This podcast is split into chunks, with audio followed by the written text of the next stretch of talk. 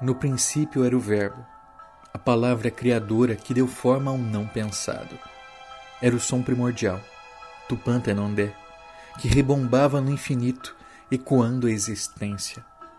Era a eclosão do ovo cósmico, o Big Bang da matéria em eterna expansão. E assim, tudo teve início.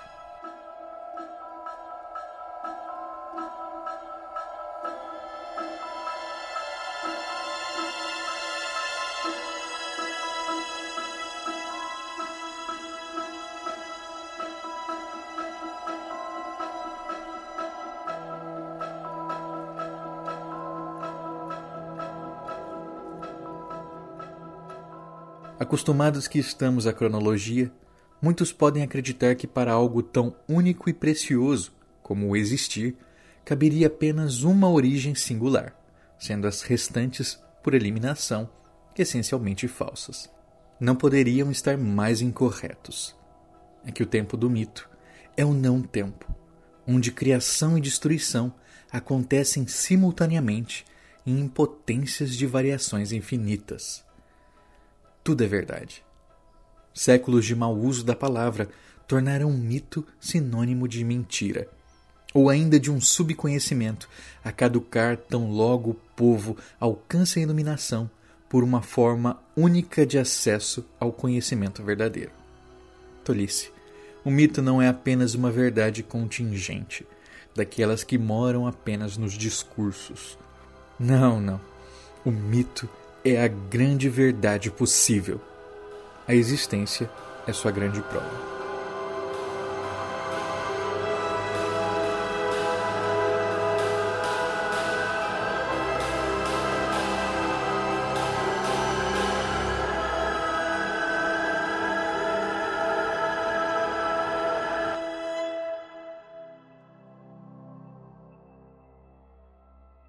Os mitos e agora sim podemos trabalhar no plural, não fornecem resposta para o que não entendemos.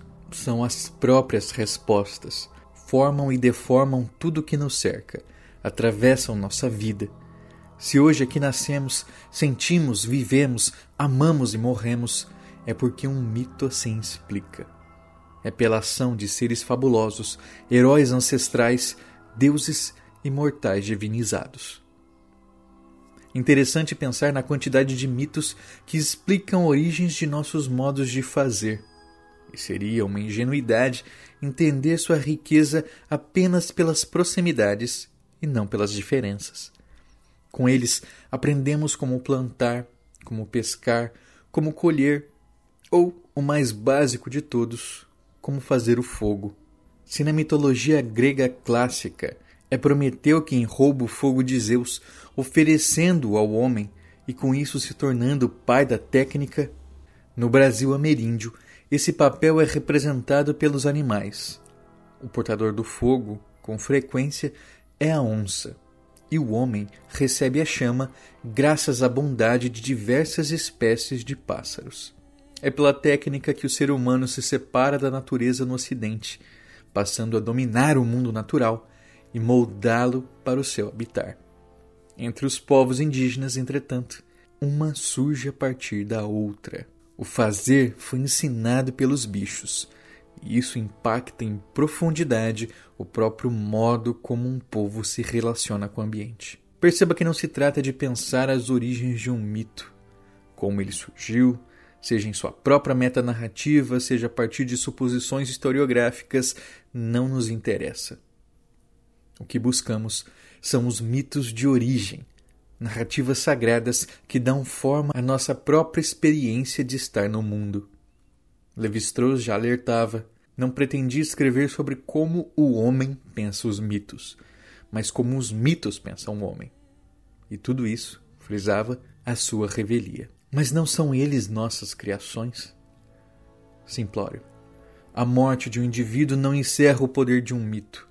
O extermínio de todo um povo não impede que uma crença ressurja séculos depois. Diferente, com toda certeza, mas não é sempre assim. Um mito também se transforma e até muda de nome. Mas nosso desejo de conexão, nossos sentimentos, medos e inspirações permanecem os mesmos. Os mitos vivem.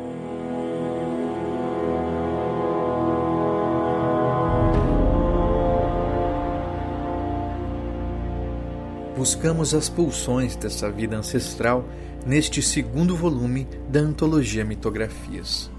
No primeiro livro, Mitos Modernos, lançado de maneira independente em 2017, impresso em 2018 pela editora Penumbra, tiramos os seres encantados de seu tempo mítico. Por sua vez, em Mitos de Origem, buscamos esse tempo originário, seu eterno retorno à criação. As narrativas que habitam este livro recuperam mitos sobre a origem de tudo, falando da passagem do tempo, da criação dos astros, das terras que vivemos, dos sentimentos que nos guiam e da essência que nos une.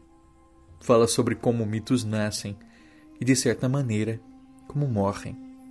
Criação e destruição, afinal, são indissociáveis como as duas faces de Janus, coincidente opositorum.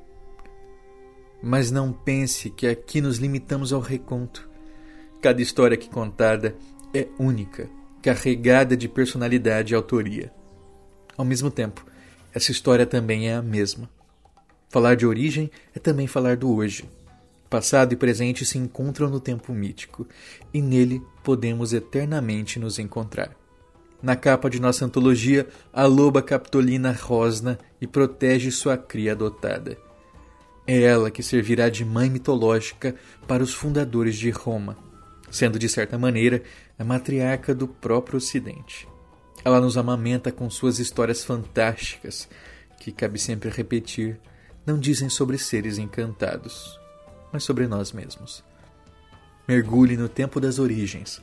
Quem sabe nele você descobrirá mais sobre o mundo, mais sobre você. Boa leitura.